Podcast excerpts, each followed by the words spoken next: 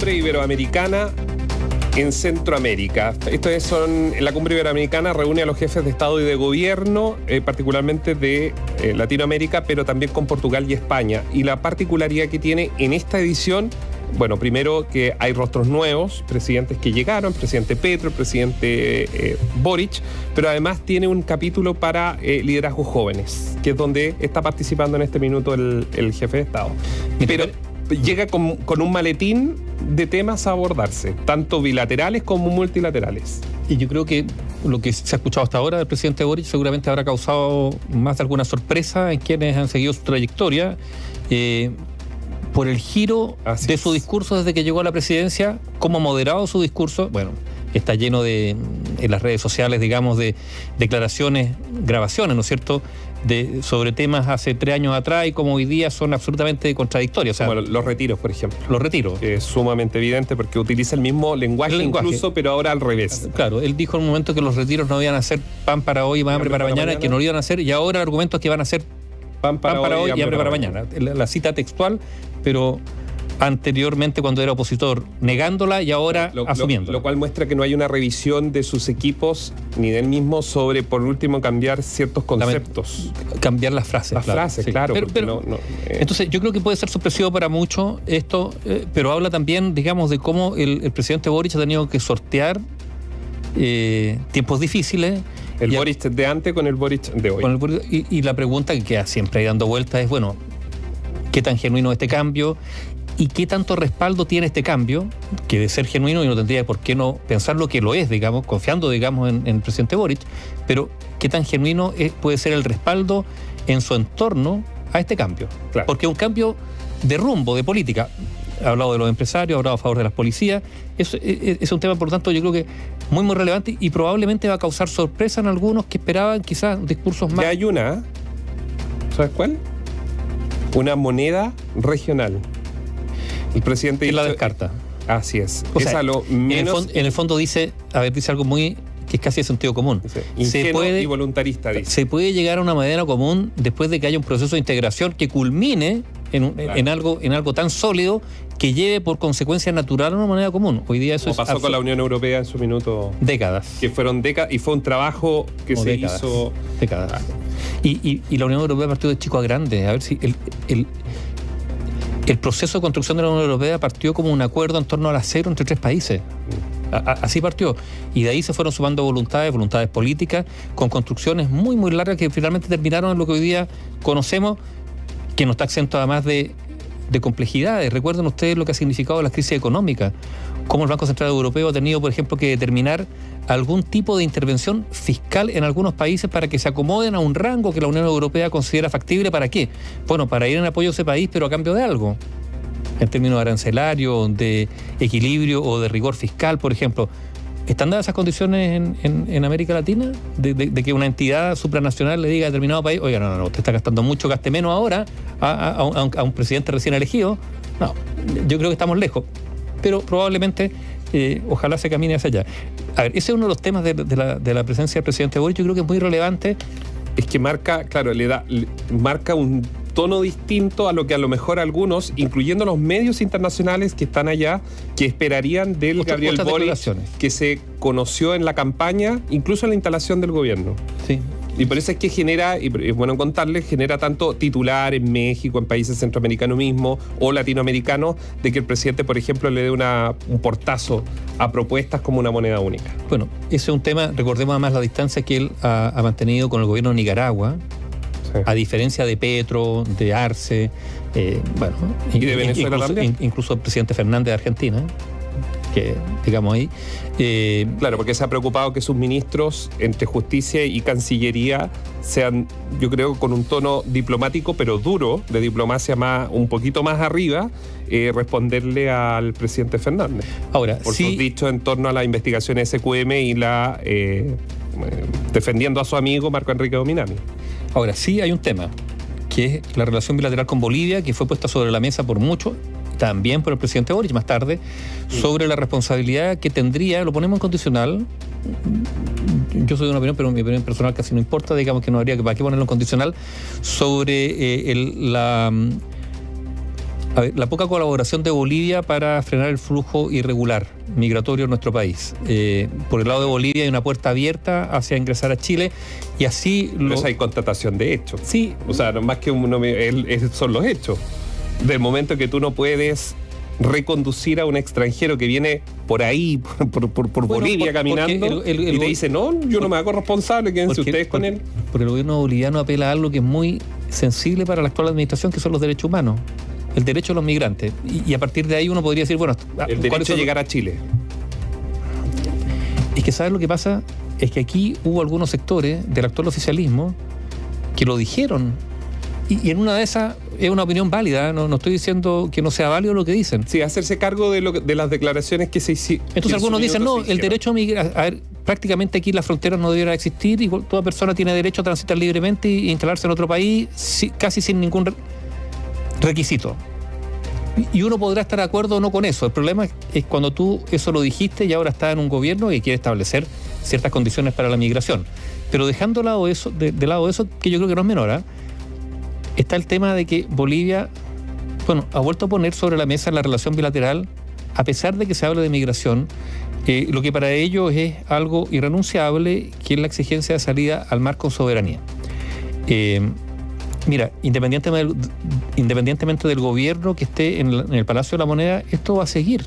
O sea, aquí hubo mucha algarabía, digamos, por el fallo de la Haya que le cerró la puerta judicial internacional a Bolivia. Bueno, pero esa es una puerta hay otras puertas. ¿Por qué digo esto? Recordemos que aquí ha habido sectores políticos que han estado a favor de una negociación con Bolivia para otorgarle una salida al mar con soberanía. Recordemos aquí hubo un acto en el curso central del Estadio Nacional donde se gritó mar para Bolivia y había dirigentes del Partido Comunista, de sectores de izquierda, que hoy día están en el gobierno y esa es una opinión, y yo insisto, esa es una opinión respetable.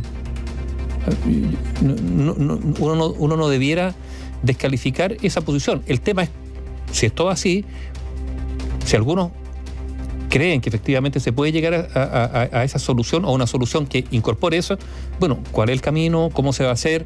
No, no basta simplemente con unas declaraciones, porque por ahora estamos ante declaraciones cerradas de Bolivia y algunos interpretan, y fíjate, el canciller boliviano, pese a, que Daniel Ruiz le insistió y le insistió y le insistió, nunca salió a decir, yo me remito a lo que dijo el presidente Arce, ¿no es cierto? Lo reiteró como tres veces, es si todo tipo de acuerdo con Bolivia en cualquier materia está supeditado a que Chile abra nueva la puerta, abra nuevamente la puerta a una negociación que incorpore el tema de la para, salida soberana al mar. Para explicarlo de mejor forma, siempre Bolivia lo ha dicho que cualquier conversación, recordamos que tenemos eh, relaciones consulares, no, no diplomáticas, cualquier relación consular que pueda llevarnos a una relación diplomática está sujeto a agendas. Pero el asunto es que Bolivia siempre dentro de los punteos de esa agenda está mar para Bolivia. ¿Y por qué? Porque es un tema constitucional en su país. Entonces también el presidente que no lo haga eh, habría que ver qué efectos tiene internos y lo cual se hace o se pone cuesta arriba en una relación o salida más institucional con Bolivia en el corto plazo. No sé. Que era lo que quería el presidente Boric. probablemente legítimamente, si no podemos estar peleados en el barrio toda la vida.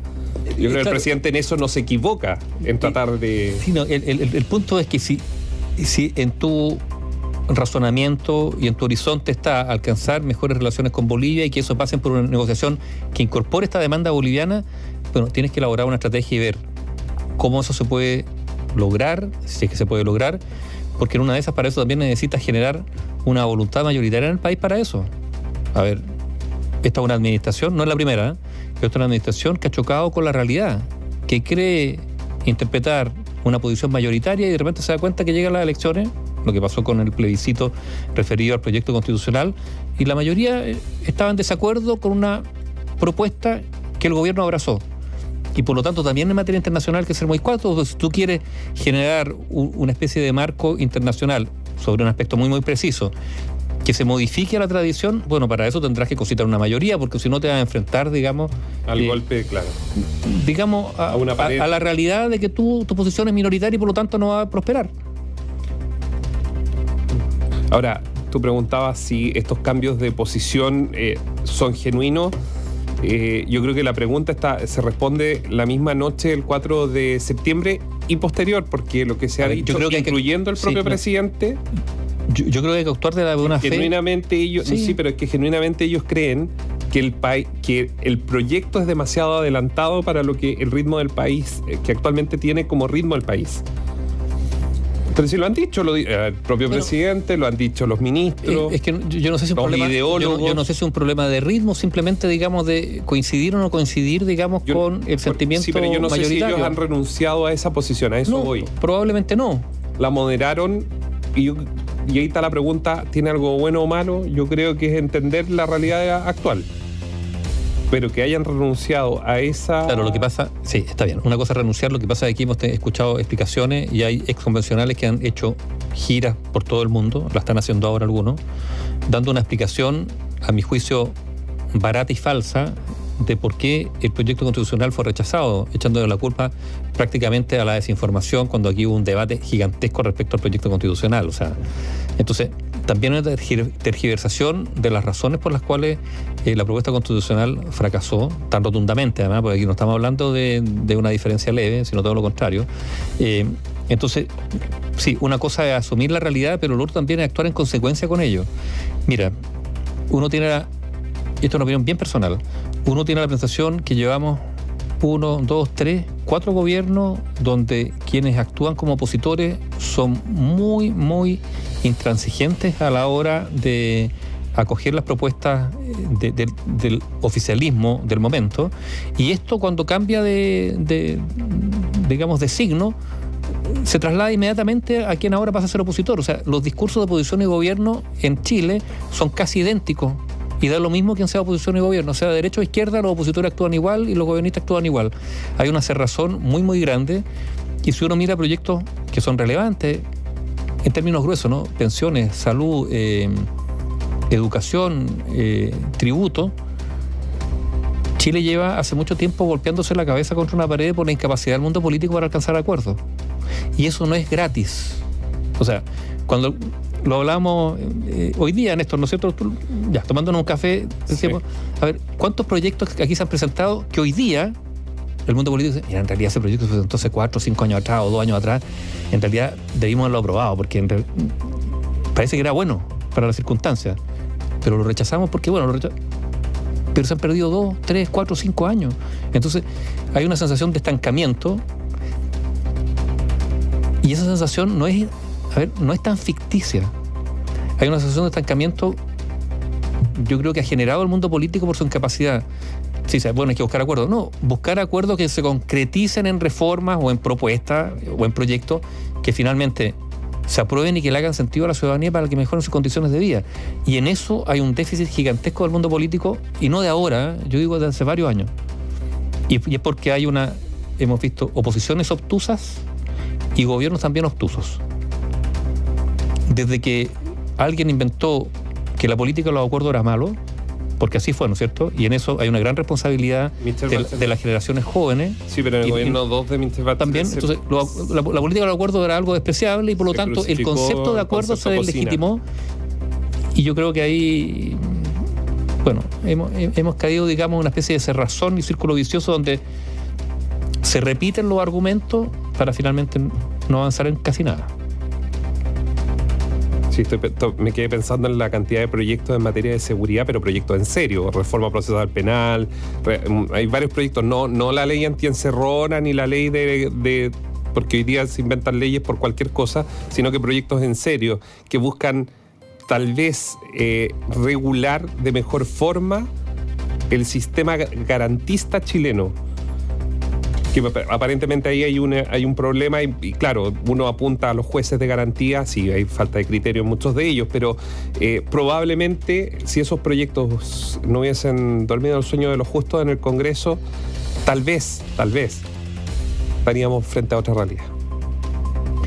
Sí, pero mira, esto lo hemos dicho en materia de seguridad, finalmente, cuando todas estas cosas no funcionan, no se concretan, nosotros sabemos quiénes son los primeros perjudicados. En materia de seguridad, ¿quiénes son los más perjudicados? ¿Quiénes son los que más sufren la inseguridad? Son los sectores más desfavorecidos. En los sectores más desfavorecidos donde la inseguridad campea a sus anchas, donde hay una menor presencia del Estado, donde hay menos redes sociales, donde hay menor contención, y esas son las personas que más sufren. Entonces, claro, a, veces eh, en, algunos sectores más acomodados, incluido el mundo político, esto se mira desde un cierto horizonte que es bastante más cómodo. Sí, pero, pero una dura tarea porque también el contenido de los debates en el Congreso no ha estado a la altura. O sea, cuando vemos hoy día a parlamentarios que antes decían una cosa y hoy día cambian. No, eh, bueno, eso, eso genera una, una crisis de legitimidad o de credibilidad tan grande que por eso... el diputado Gonzalo Vinter, por ejemplo, a él me refiero directamente que impresionante, junto con el presidente y con otros, eh, pero que hoy día están en el Parlamento, Gonzalo Vinter, es impresionante el nivel y el tono. Y si uno coloca los dos videos, el de antes y el de ahora, es impresionante. Ni una contra. o sea, ni siquiera una reflexión a su, a su cambio. Tú podrías puede ser legítimo, pero. No, tú podrías ponerlo hoy día. Impresionante. Y, si, este si, se pudiese hacer un traslado en el tiempo y ahora este discurso hace cuatro años atrás, él aparecería como un diputado piñerista. O sea, hay algunas declaraciones textuales que dichas cuatro años atrás serían las de un diputado, digamos, oficialista, de ese oficialismo, el de hace cuatro años atrás. Bueno, pero así está. El problema, yo insisto, es la, crisis en la legitimidad a partir de la falta de credibilidad eh, que, esto genera y yo insisto, y esto es muy grave porque el mundo político es necesario. la democracia vive, se nutre, digamos, de la política, que es la manera de buscar acuerdo y solución a los problemas de la gente. El problema es que los políticos tienen que estar a la altura. Y si uno mira la, encuesta más allá de las críticas que puedan tener la encuesta, pero hay algo donde todas las encuestas repiten lo mismo. Los niveles de aprobación eh, al Senado, a la Cámara de Diputados, al mundo político son y siguen estando bajísimos y no desde ahora. esto, es una crisis que viene hace mucho, mucho tiempo. Son años donde esas instituciones aparecen como probablemente las menos prestigiadas por la ciudadanía.